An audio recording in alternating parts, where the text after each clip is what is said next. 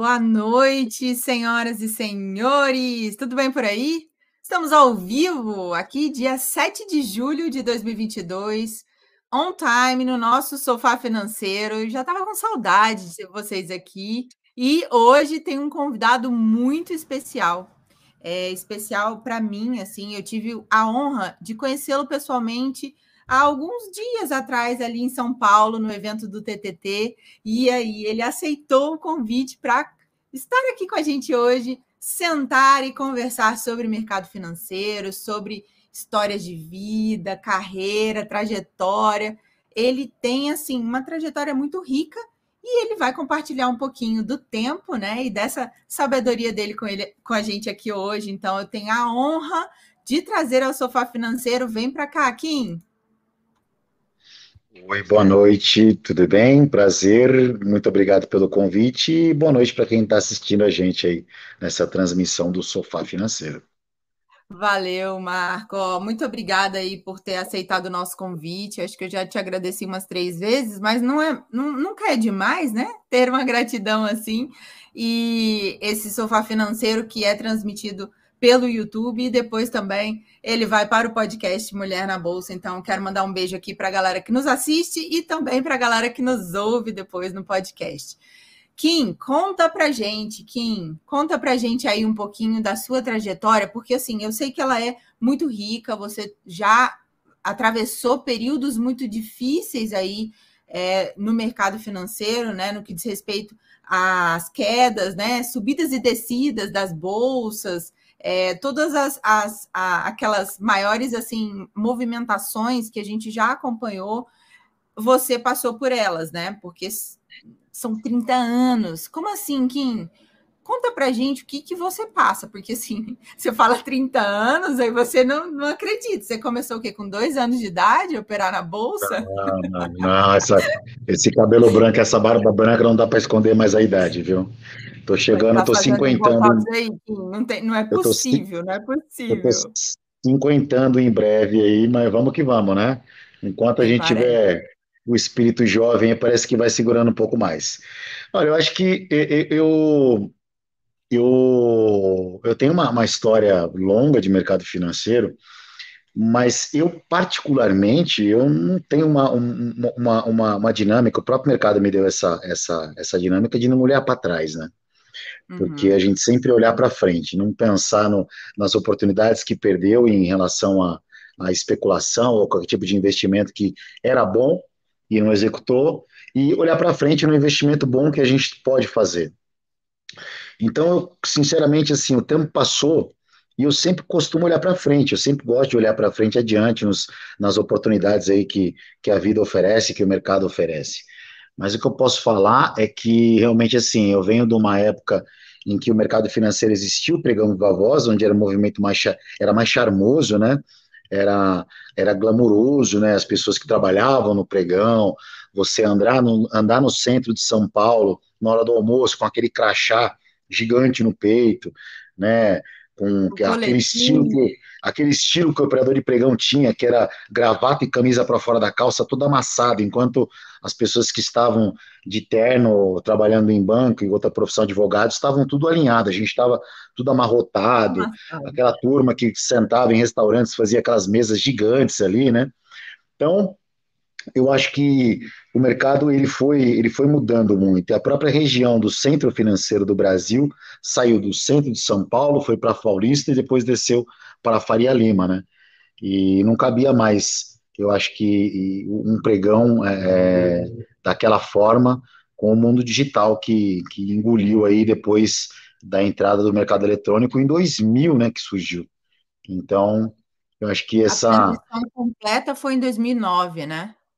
É, 2009 foi onde acabou de vez o Viva Voz, mas o pregão eletrônico surgiu em 2000. Né? E você já Começaram... começou a trabalhar com o eletrônico nessa época, Kim? Você, você já tá, você estava no, no, Viva Voz, mas aí começou é. ali a fazer a, a, a, transição. Então, Carol, você sabe que como, como a gente era, como eu era operador especial, era o trader da época, né?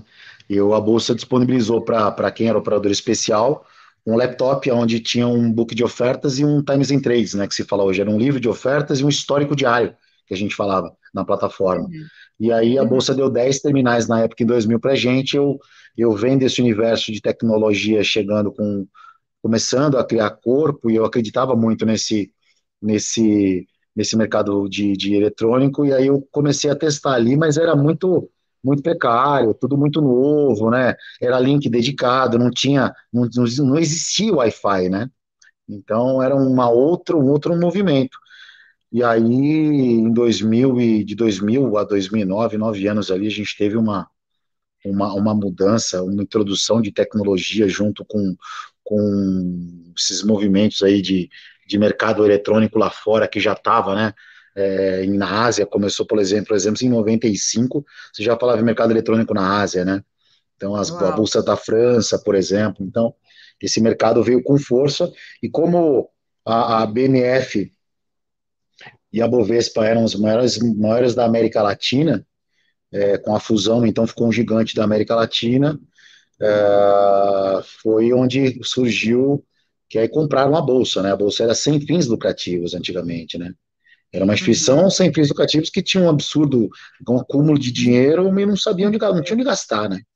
Os eventos é. da Bolsa eram eventos faraônicos, né? Eram coisas assim, era show que você ia show que os caras contratavam Roberto Carlos, era Smoke, era no Palácio não sei aonde, era coisa que, assim, tinha uma, uma, uma... E aí, quando virou empresa, né, quando virou um, uma SA, e aí teve o IPO, ela teve a... Ela praticamente aí teve o seu capital aberto, e aí começou a mudar tudo, e aí é, é o que é hoje, né?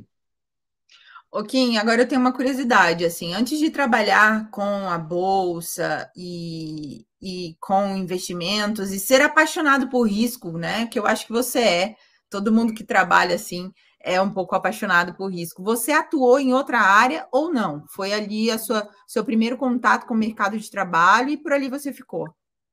Eu tive que ir para a bolsa porque eu não tinha oportunidade. Eu não tenho, não sou um cara que não tem estudo, né? não, tenho, não tive oportunidade de estudar quando era pequeno.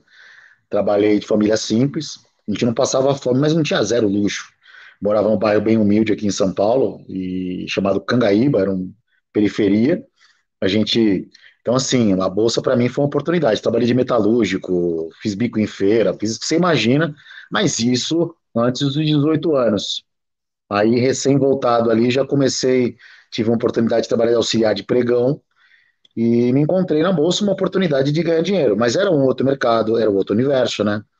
E, e isso fez com que é, fosse tudo que eu tenho aí. É, acho que hoje, até mesmo a minha diversão, o meu descanso é mercado financeiro, né? Então, me dá prazer mais, né? que eu, eu trabalho.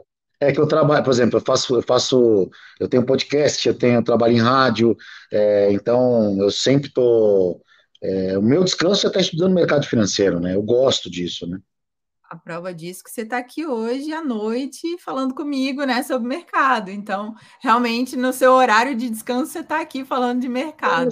Isso é muito Na verdade, legal. eu estava trabalhando, eu tava trabalhando aqui, parei para fazer a live, que é um prazer para a gente atender. A gente teve um, um, contato rápido ali, né? Você fez um, um, trabalho muito legal naquele evento que a gente se conheceu.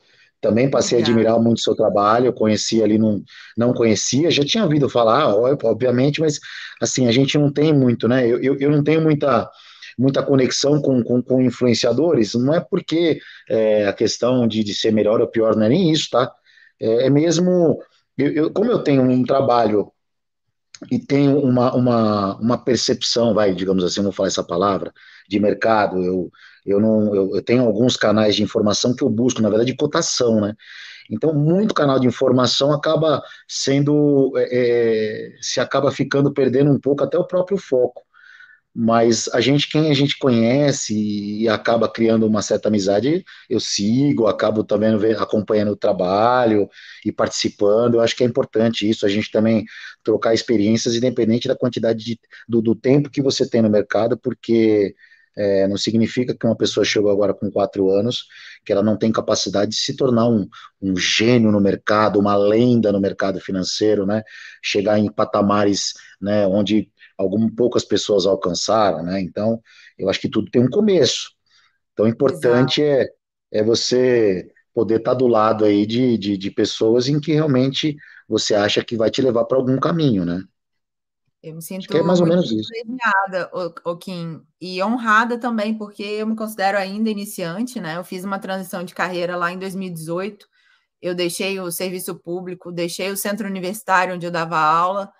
Foi uma hum. carreira jurídica que eu, que eu fiz ali para me dedicar ao mercado financeiro.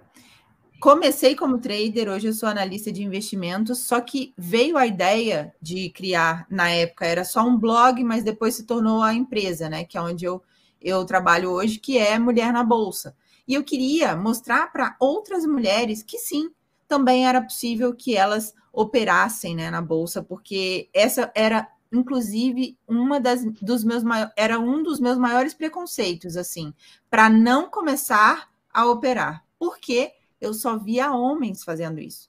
Então eu tinha um exemplo dentro de casa, que é o Eduardo, foi ele quem me ensinou ali os primeiros passos, mas eu olhava para o lado só tinha homem, só operadores, e aí eu não me sentia confortável, né, de dizer assim, não, peraí, é, vou tranquilo, olha lá, tem outros exemplos, outros modelos de mulheres que também operam e etc. Mas naquela época, não é tão longe assim, mas em 2018 eu não via, né, mulheres fazendo exatamente isso, principalmente em redes sociais. Depois é que as coisas foram é, se propagando né, com mais força, aí veio a história da pandemia, a galera migrou para o digital, né, os seus, seus serviços, as suas empresas, e a gente passou a conhecer mais pessoas que, que operavam também. E aí eu queria saber de você se, na época do Pregão Viva Voz, é, existia operadoras mulheres ali com vocês, porque as fotos que a gente vê, os vídeos, Sim. né? É majoritariamente homens ali, né? Olha, eu acho assim, falando da, da, da parte física, né? Do, do acho que é, para a mulher ali não seria um ambiente propício, né? Porque era muito, não que a mulher não tenha capacidade de correr, de gritar, de, de ter agilidade, mas era é porque era muito contato físico, né? Cotovelada, lapiseirada, porrada, pisão no pé. Então, isso é muita. Então, assim, era muita, era muito empurra-empurra. É claro que se você tivesse uma bolsa, um mercado de pregão só de mulheres, com certeza seria tão bom quanto o masculino. Mas é, houve na história poucas mulheres que desceram no pregão. Eu, eu acompanhei uma que trabalhava numa corretora de um mercado agrícola, que a roda do agrícola, né, era um, do café, ele era uma roda bem pequena, tinha, sei lá, cinco, seis pessoas na roda. Não era uma roda do dólar que tinha 400 negros lá. Uau. Então, ela desceu, ela descia uma época, mas só para realmente ali para colocar algumas ordens mais, mais, mais, digamos assim, era que a gente falava na pedra, né? Que era um, era um computador enfincado dentro do mármore que era uma oferta firme, né? Então, o cara lá chegava, olha, eu, eu compro tantos contratos de café, café a tal preço. E ficava lá. Aí ela chegava e, olha, tá fechado aquele contrato na pedra ali, né? Fechado na pedra. E aí, assim, teve uma mulher que era da corretora Futura, que virou Nova Futura, é, 38 era o número da corretora, porque cada corretora tinha um número, né? Então, teve essa, essa, essa mulher. E nas mesas de operação, tinham pouquíssimas mulheres. E as poucas que tinham, que eu acompanhei, em algum momento da vida, elas tinham partiam para o lado da gestação, engravidavam, tinham filhos e não conseguia se relocar porque o movimento do mercado financeiro exigia muito, né? Então ela não conseguia, puxa, dar uma criança de, de mamar numa numa, numa mesa de, de corretora não, não tem muito sentido, é muita gritaria, né? Então, não, é, perdi um pouco a, a, conexão. Então, eu, particularmente, eu acompanhei três mulheres no mercado financeiro ali, três que eu vi broker de mesa, que todas elas tiveram o mesmo, começaram jovens ali, aí depois casaram, tiveram filhos e não conseguiram voltar para o mercado, preferiram é, optar pela maternidade. Então, assim, acho que aí depois, quando começou o mercado financeiro, começou um monte de mulher aí aparecer realmente para falar de finanças, que que é um assunto que não depende de sexo, né? não depende de, de religião, de nada. Né? O mercado financeiro é igual para mim, para você, a cotação está na tela lá. O 3 com 4 do dólar é mesmo para mim, mesmo para você, para o cara que está na Zâmbia. É isso aí. E Marco, assim, interessante a gente falar disso, né? Porque existe um marco na história das mulheres, principalmente aqui no Brasil, foi em 1962, que foi quando as mulheres elas puderam ter ali pela primeira vez um CPF, elas puderam ter um patrimônio no seu nome. Então, a, digamos que a luta, né, para que haja essa questão de igualdade em todas as profissões, eu acho que isso ainda vai demorar muito tempo, né? Ainda existem, né, nas, nas nossas vidas e na cultura brasileira, aquela história de não, determinada coisa é coisa de homem, determinada coisa é coisa de mulher. A gente ainda ouve né, muitas pessoas falando sobre isso. Porém, a gente também vê que existe essa mudança. A, a, a própria é, tecnologia, as redes sociais, elas mostraram isso para gente e deu voz também para muita gente. Só que ao mesmo tempo que a gente vê o lado bom disso, existe um lado que é perigoso, né? Que é o lado em que as pessoas simplesmente, eu, eu já vi isso, né? Muito. A pessoa abre a conta na B3, abre a conta na bolsa, é, abre uma conta na, na corretora, já coloca lá no perfil trader e amanhã ela já começa a dar uma mentoria, sendo que ela não passou por aquele processo né, de maturação que eu chamo de HBC, que são horas de bunda na cadeira, né, que a gente precisa para realmente entender o funcionamento, porque é muito mais do que apenas um gráfico, é muito mais do que apenas um candle que sobe e desce, né? Existem variáveis né, no mercado, muitos assuntos eles são correlacionados ali que influenciam né, no preço, nas cotações. E isso, então, é um pouco temeroso porque deu voz para, para pessoas que às vezes não são tão capacitadas assim, mas que se auto-intitulam mentores, né? E aí isso pode gerar consequências perigosas que, infelizmente, o Brasil é um campo fértil para isso, né? Como que você vê isso, Kim? Olha, eu acho que o, o, as pessoas que falam de mercado financeiro sem muita propriedade, ela dá espaço para os novos entrantes, e isso é muito bom para todos, né? Para a Bolsa, principalmente, que é um cartório do mercado financeiro ganhar dinheiro. Para as corretoras também, que acabam ganhando dinheiro com RLP, e necessariamente para o cara que está vendendo o produto. Ah, quando eu comecei a, a falar de mercado financeiro de forma mais expansiva, né? Comecei a me comunicar sobre o mercado financeiro, isso em 2017.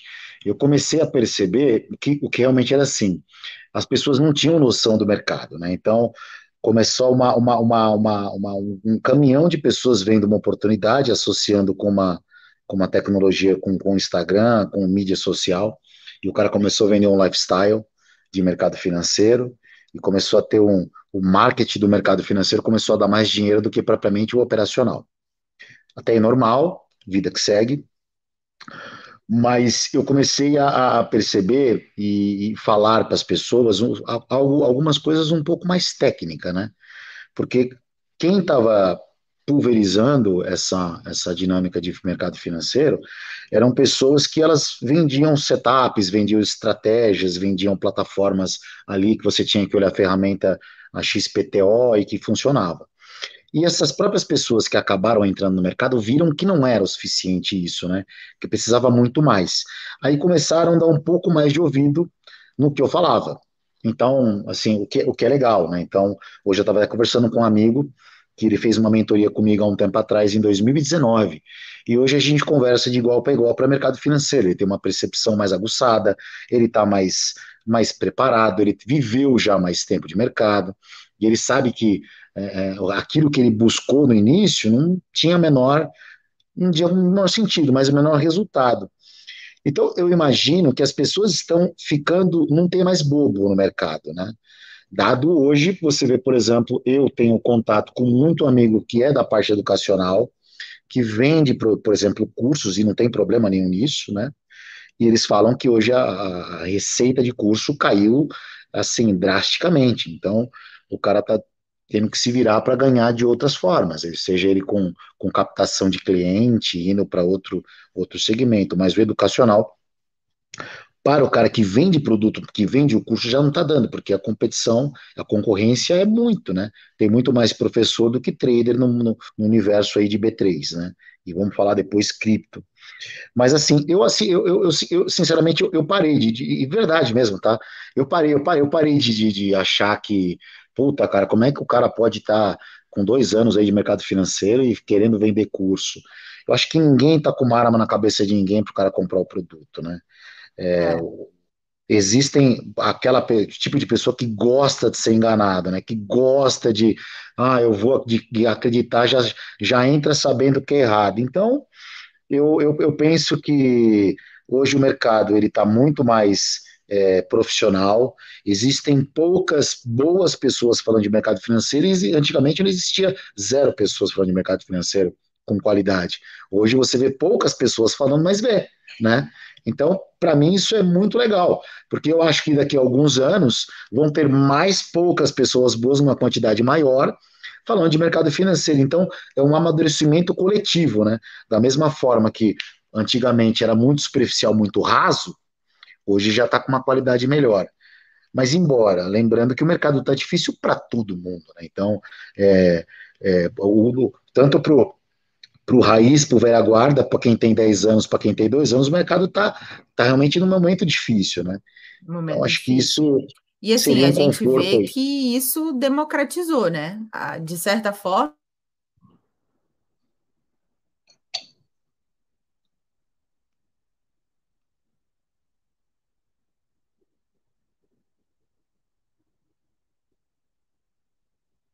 Voltou aqui. Alô?